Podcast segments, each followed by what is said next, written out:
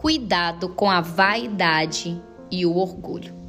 Olá, mulheres, Carlinhos Santos falando e começamos o nosso devocional Mulheres Edificadas.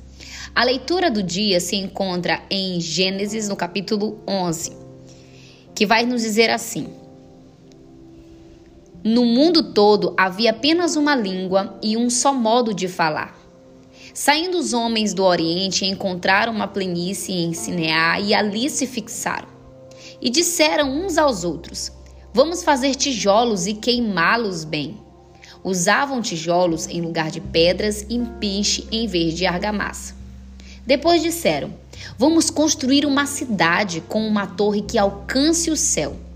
Assim, o nosso nome será famoso e não seremos espalhados pela face da terra. Amadas, se você continuar lendo essa história, você vai ver que o Senhor desce para ver o que estava acontecendo ali naquele lugar. E o Senhor não se agrada do que ele vê, porque Deus conhece a intenção do coração do homem.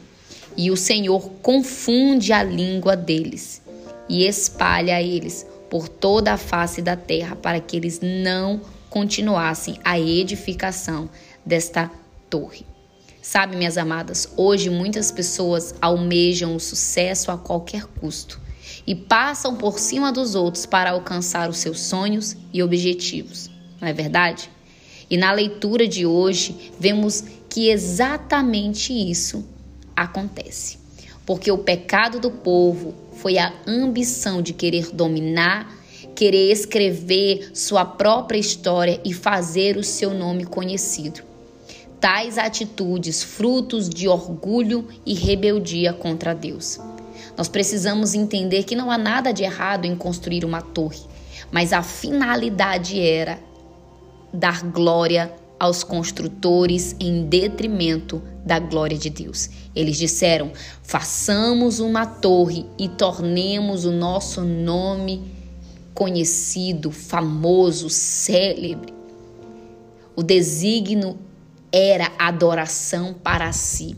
A vaidade e o orgulho tomaram conta do coração dessas pessoas, fazendo com que se tornassem arrogantes e tão confiantes em si mesmo que começaram a construir algo para a sua própria glória. Essa leitura vai nos ensinar a ter cuidado com aquilo que estamos construindo que estamos edificando e qual o propósito do nosso coração na realização dessa construção. Lá em João, no capítulo 15, versículo 5, vai nos dizer assim: Eu sou a videira, vocês são os ramos. Se alguém permanecer em mim e eu nele, esse dará muito fruto, porque sem mim nada podem fazer. Precisamos reconhecer a nossa impotência e a nossa total dependência em, em Deus. Nós não podemos nos envergonhar disso, muito pelo contrário, pois a nossa dependência em Deus é a base para a nossa segurança. Sem Deus não somos nada, não conseguimos nada.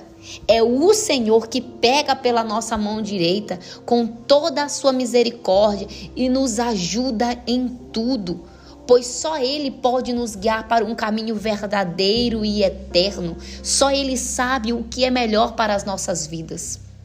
Então, minha amada, se algo que você estava construindo, edificando, algo que estava nas suas mãos e não deu certo, não fique triste.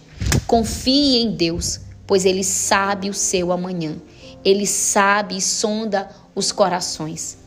A Bíblia vai nos dizer lá em Provérbios, capítulo 3, versículo 5: Confia no Senhor de todo o teu coração e não se apoie em seu próprio entendimento. Talvez você estava almejando algo e não deu certo. Então, a palavra para nós é isso.